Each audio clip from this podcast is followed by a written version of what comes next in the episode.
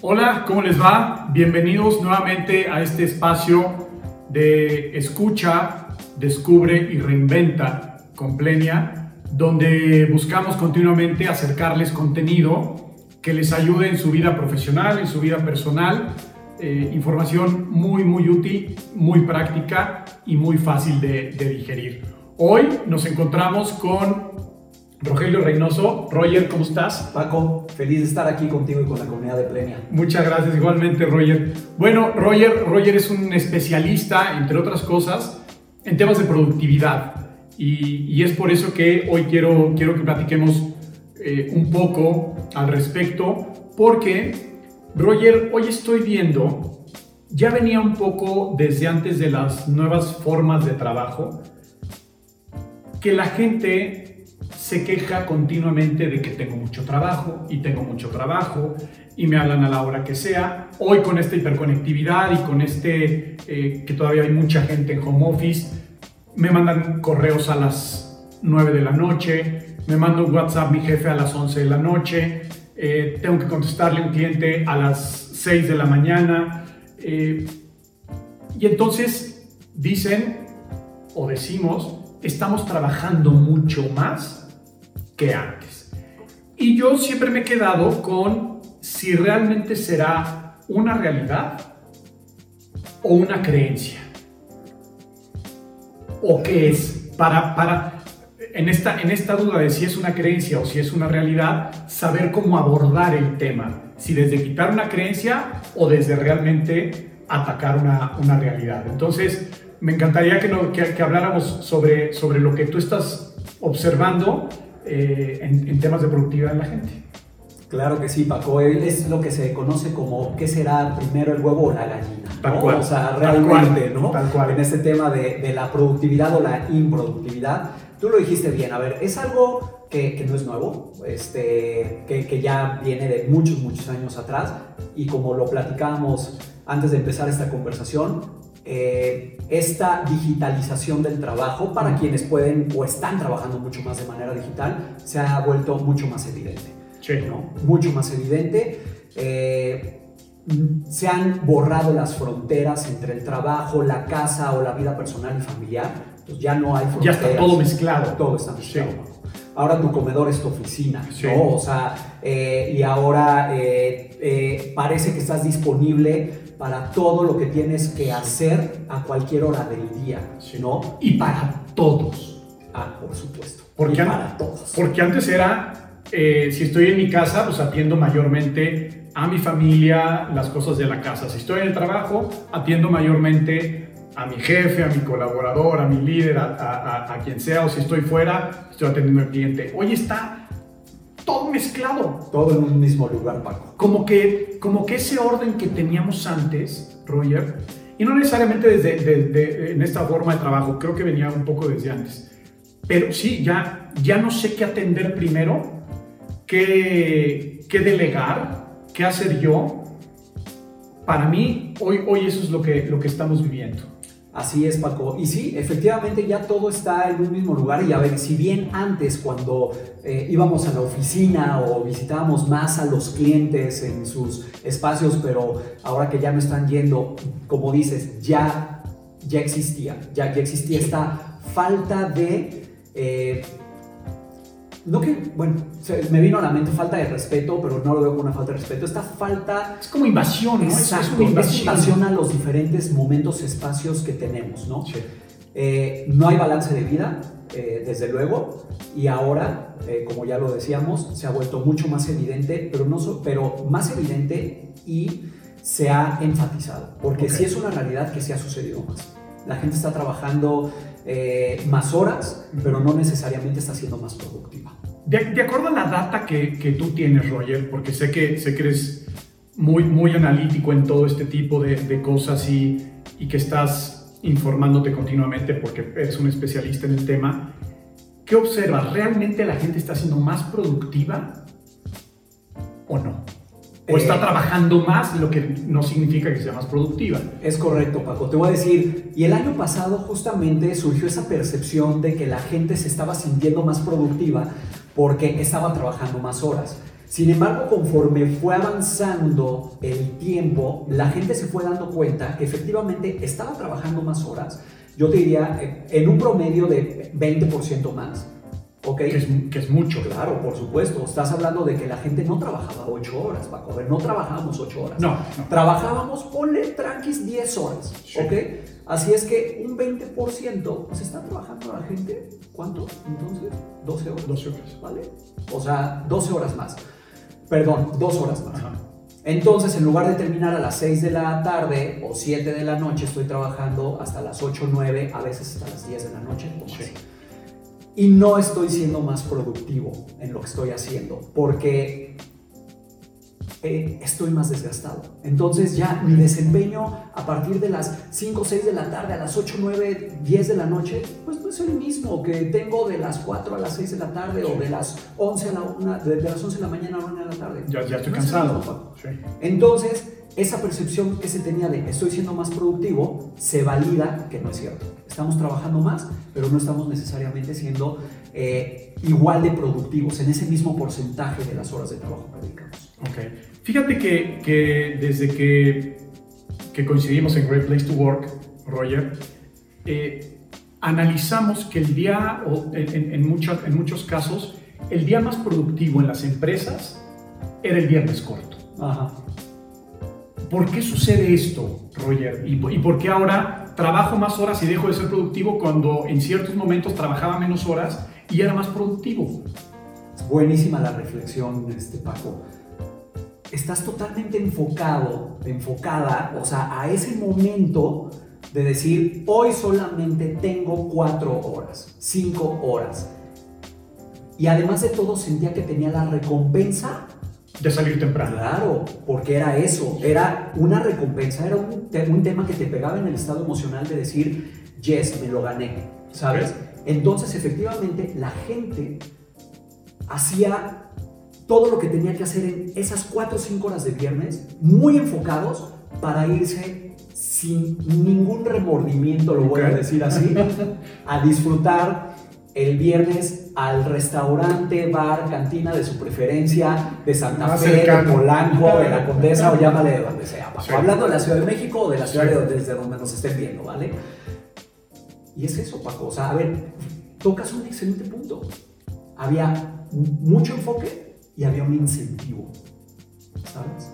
Y, y, al, tener más enfoque, quito distractores. Absolutamente. O sea, es como rayo láser. Tu atención, o sea, se vuelve en un rayo láser y es, tengo que estar muy enfocada, muy enfocado en esto, o sea, para irme tranquilo y efectivamente, o sea, mi enfoque se concentra, mi productividad aumenta. El trabajo que estoy haciendo es mucho más significativo. Ok, oye Roger, y, y ahora los, los cómo, ¿no? Está bien, ya nos dimos cuenta que mientras esté más enfocado, más productivo voy a, voy a ser, entre menos distractores, más productivo voy a ser. ¿Cómo le hacemos para llegar a eso, Roger? Así es. ¿Qué nos puedes eh, aconsejar para, para ser más productivos? Eh, primero voy a regresar al contexto que hablamos ahora en el mundo en el que estamos viviendo muchos de nosotros, eh, trabajando desde casa, este tema de home office, que en ocasiones se agradece y en ocasiones tal vez hay quien no tanto, pero que estamos expuestos a, tanto, a muchos más distractores tal vez de los que teníamos antes, es, eh, tenemos que identificar, Paco, cuáles son las prioridades que existen en nuestra vida. Las prioridades ya están dadas, Paco. No es que estemos eh, definiendo, en qué, este, definiendo prioridades constantemente, más bien estamos decidiendo en qué prioridad nos vamos a enfocar. Que es completamente diferente. Es completamente diferente. ¿A qué me refiero? Tu trabajo es una prioridad, tu familia es una prioridad, tu salud es una prioridad, tu descanso es una prioridad, viajar es una prioridad, eh, dormir es una prioridad, ¿vale? O sea, entre muchas otras que pueden tener cada uno de ustedes que están escuchando o viendo esto. Entonces, uno es tener claridad en cuáles son las prioridades o las áreas de enfoque y responsabilidad, también como le llamamos nosotros, que existen en tu vida para que puedas establecer también los límites, Paco. Es bien importante, uno, identificarlas, dos, establecer límites. Ok. Oye, de 9 a de 9 de la mañana a 1 de la tarde voy a enfocarme de lleno a trabajar. No puede haber ningún distractor. Aunque esté en mi casa, tú vives con tus hijas, Paco, sale, yo vivo con mi esposa, o sea, y es definir esos límites y poner esas reglas, ¿ok? En este horario estoy enfocado en esto, estoy trabajando en esto, no estoy para nadie, salvo que sea algo muy importante o urgente, desde luego, ¿ok? O sea, no es, no es, oye, ahora ya no soy flexible. Permíteme, Roger. Sí hijas mías escucharon eso, no soy mal padre. Tengo que enfocarme de 9 a 2 y no los voy a atender. Va a, emplear métodos de productividad Exacto. de primer punto, ¿ok? No, y es de, es de verdad, eh, Paco. Y tus hijas también, o sea, que sepan que en ese horario tienen que aprovecharlo también ellas en otras cosas. Tus hijas ya son, oye, grandes, son, son adolescentes ya empezando a entrar a la vida adulta, ¿no? Eh, son más o sea, son muy independientes y tal vez no pasa lo mismo con, con, personas que tengan hijos más pequeños. Que hoy están trabajando en su casa con el marido, o si soy la mujer, con el marido, con los hijos, con un chiquito que tienen que conectar al Zoom a las 7 de la mañana. Exacto. Sí. A ver, y son realidades diferentes, Paco, y también la gente debe identificar cuál es su realidad cuáles son las necesidades también de su familia en este nuevo entorno que, bueno, poco a poco estamos empezando a regresar a a, un esquema, a un esquema presencial, pero creo que esto ya no, esto ya no tiene reversa. No. O sea, ya no vamos a regresar a un esquema presencial 100%, nos quedaremos 100% digital o un esquema híbrido seguramente. Las empresas ya se dan cuenta que están ahorrando mucho por eso también, ¿no? Pero entonces es establecer esos límites, Paco, en la medida en la, que, en la que puedas, porque otra vez el contexto es, si tienes hijos pequeños tal vez necesitan más de ti y tienes que estar más ahí, pero procura ser muy eh, preciso, precisa en lo que tienes que atender en ese momento y no desviarte una hora en otros asuntos. Entonces es, identifica, identifica tus prioridades, establece límites. Establece rutina de mañana, ¿ok? O sea, lo que decíamos hoy, tal vez mi, mi día empieza a las 6 de la mañana y ¿qué haces de 6 de la mañana, 7 de la mañana, a la hora que te levantes, hasta antes de que empiezas a trabajar? Tu rutina de mañana es muy importante para lo que viene en el resto del día. Y sagrada, diría y sagrada. Y como te platicaba un maestro mío, dice que la rutina de mañana empieza en la noche. Sí. ¿Sale? O sea, la rutina de mañana no empieza en la mañana, sino empieza desde antes de que nos vamos a dormir. Eh, identificar, entonces, esto, definir límites, ¿ok? En primer lugar, para poder tú misma, tú mismo, respetar estos espacios de voy a trabajar, voy a atender a mi familia, voy a hacer ejercicio, voy a descansar, me voy a desconectar, etc. Yo diría, a ver, ese es el paso uno, Paco, antes de cualquier otra cosa. Perfecto. Y ahora, eh, hay un tema, ahorita sacamos lo de mis hijas eh, de, manera, de manera chusca, pero ¿qué pasa con mi líder que no me deja de hablar? Que no me deja hablar en el sentido de, me está hablando desde las 6 de la mañana hasta las 11 de la noche o 10 de la noche. ¿Cómo puedo poner límites en eso para que, para que me respeten?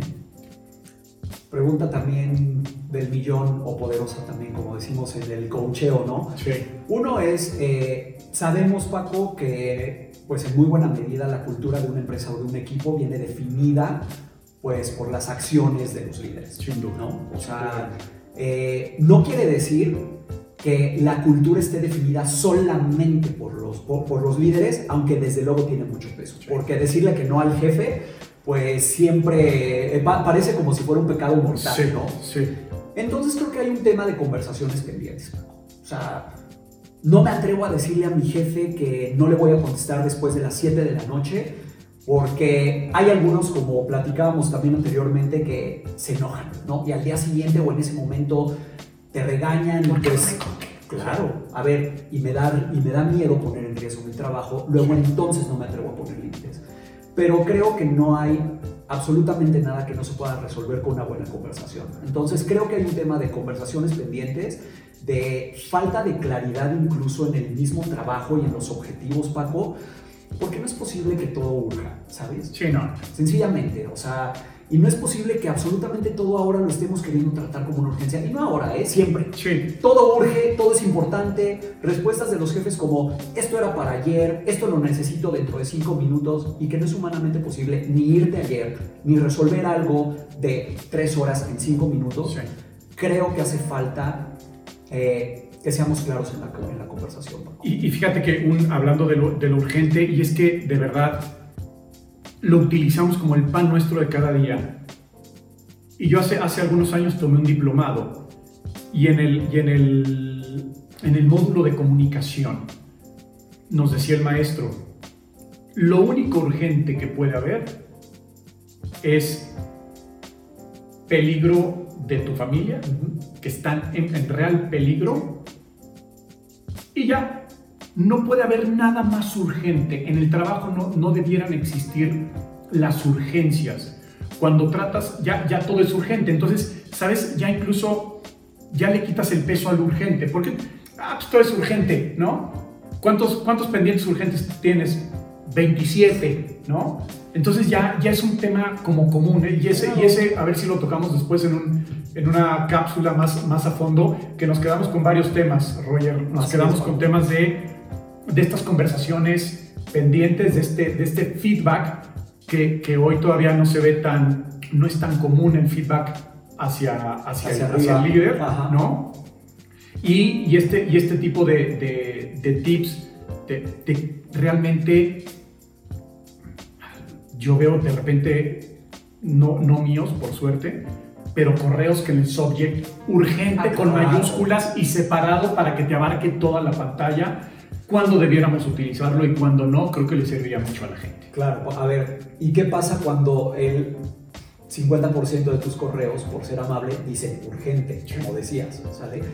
Eh, en la metodología que, que he compartido contigo en Getting Things Done, decimos, hay que decidir cuando surge, no cuando urge, Claro. ¿sabes? Claro. No cuando urge. No todo puede ser urgencia. Y aquí, para cerrar este tema, tal cual es cuando te llega una urgencia, yo, yo lo que digo a la gente es, indaga, ¿a qué te refieres con urgente? ¿Qué es urgente para ti? Efectivamente, ¿sabes? O sea, porque en cuanto yo escucho la palabra urgente, yo creo que tengo que dejar todo lo que estoy haciendo para atender lo que me estás pidiendo. Y cuando abres una conversación y le preguntas a Paco, Paco, ¿a qué te refieres con urgente? Porque sabes que ya estaba trabajando en otra urgencia. Sí, ¿Puede esperar dos horas, Paco? ¿Puede esperar cuatro horas? ¿Lo puede hacer alguien más? Ay, claro, Roger, no te preocupes. Mira, con que quede para el viernes está sí, bien. sí. Pero escuchamos la palabra urgencia, Paco, Y te cambia. y sentimos que tenemos que dejar todo lo que Sí. estamos haciendo como lo dijiste bien, como si fuera una urgencia extrema familiar, Sí. como si alguien estuviera en peligro. Sí, Y eso sucede el 1% de las ocasiones, Paco. Bendito sea Dios. Y, Gracias. y, y- y sí, eh, me han tocado casos de, oye, urge para la semana que entra. Para la semana que entra no es urgencia, ¿no? Me estás dando tiempo de Sí. planear, de resolver. Pero el mensaje que te queda es urge, Claro, estrés. claro. O sea, la palabra urgencia en la mente es, hace eso, detona estrés. Y nos hace pensar de manera no muy apropiada. Perfecto. Pues Roger, eh, les, vamos, les vamos a ir compartiendo también de, de a poquito ciertas cápsulas con tips muy prácticos. Queríamos abrir esto con el, con el contexto de la productividad, con, eh, marca- haciéndoles un marco de referencia, pero, pero también les vamos a ir entregando de a poquito ciertos tips, cápsulas más cortitas para, para que realmente las pongan, las pongan en práctica. Así es. Roger, un placer y seguiremos platicando. Paco, un gustazo, gracias por el Igualmente. café. Al contrario, muchas gracias. Cuídense, bye. Muchas gracias a todos. Hasta luego.